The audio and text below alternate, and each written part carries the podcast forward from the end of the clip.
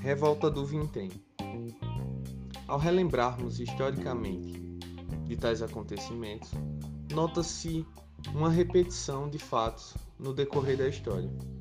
A título de exemplo, junho de 2013, lá sobre os 20 centavos das passagens de São Paulo, sobre reivindicações e manipulações que este pleito sofreu. Na verdade, desde o século XIX, periodicamente há explosões de revoltas populares em relação ao preço de passagens de transportes coletivos. Percebe-se que o momento de tais explosões é fruto de um processo de rompimento da barreira aparentemente tênue, mas que na verdade tem raízes mais profundas na negociação entre o povo e o poder constituído.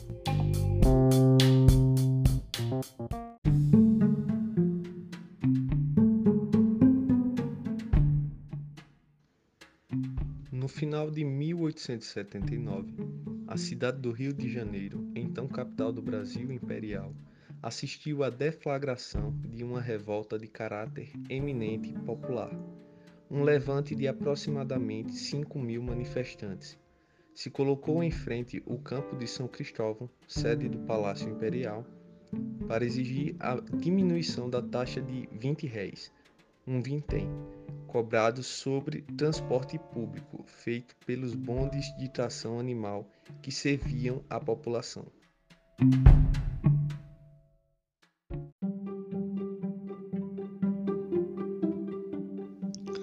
Contidos pelas autoridades policiais, os revoltosos esperavam a resposta de um dos principais líderes daquele protesto, o jornalista Lopes Trovão. O imperador, que prometia abrir negociação para resolver a contenda, teve seu pedido negado pelo jornalista republicano, que adotou uma nova estratégia, lançando seu argumento no jornal Gazeta da Noite. Lopes Trovão convocava a população carioca a reagir com violência contra medidas imperial.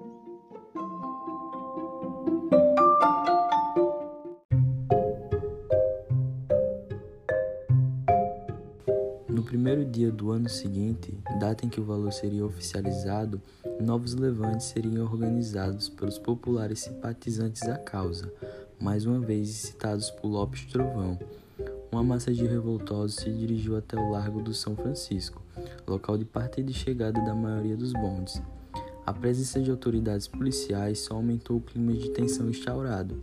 Impacientes, os revoltosos começaram a gritar: Fora o Vintem! Esfaquear mulas e espancar os condutores dos bondes.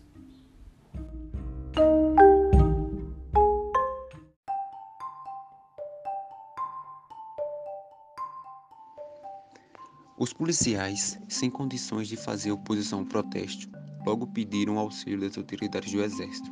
A chegada das tropas fez crescer ainda mais o ânimo da multidão, e começou a lançar pedras contra a cavalaria oficial.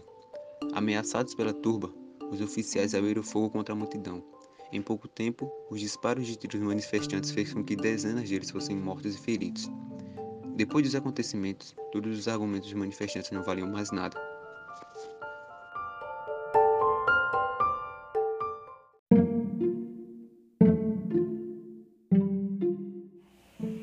O alvoroço trazido pelo episódio trágico forçou as autoridades e companhias de bonde a anularem o reajuste do transporte.